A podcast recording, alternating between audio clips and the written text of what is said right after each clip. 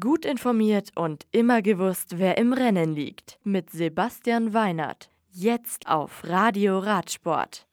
Greipel sprintet zum Sieg. Enrico Battalin gewinnt beim Giro. Todestag von Wouter Weiland. Santa Ninfa.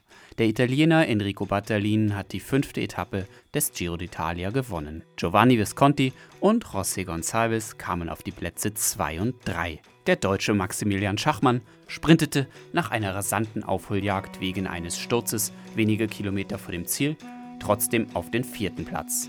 Er verteidigt so das Maglia Ciclamino.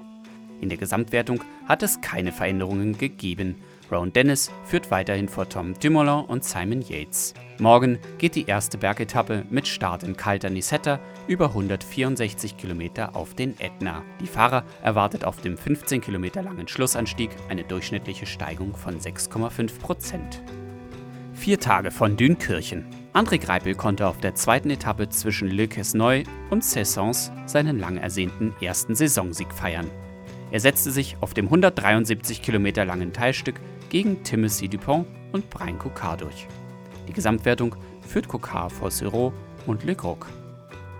Siebter Todestag. Der 2011 auf einer Abfahrt des Giro d'Italia tödlich verunglückte Wouter Weiland hatte am 9. Mai seinen Todestag.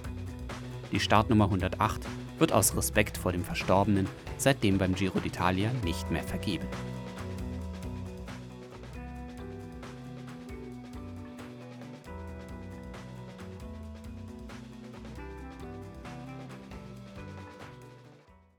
Das Radio für Radsportfans. Im Web auf radioradsport.de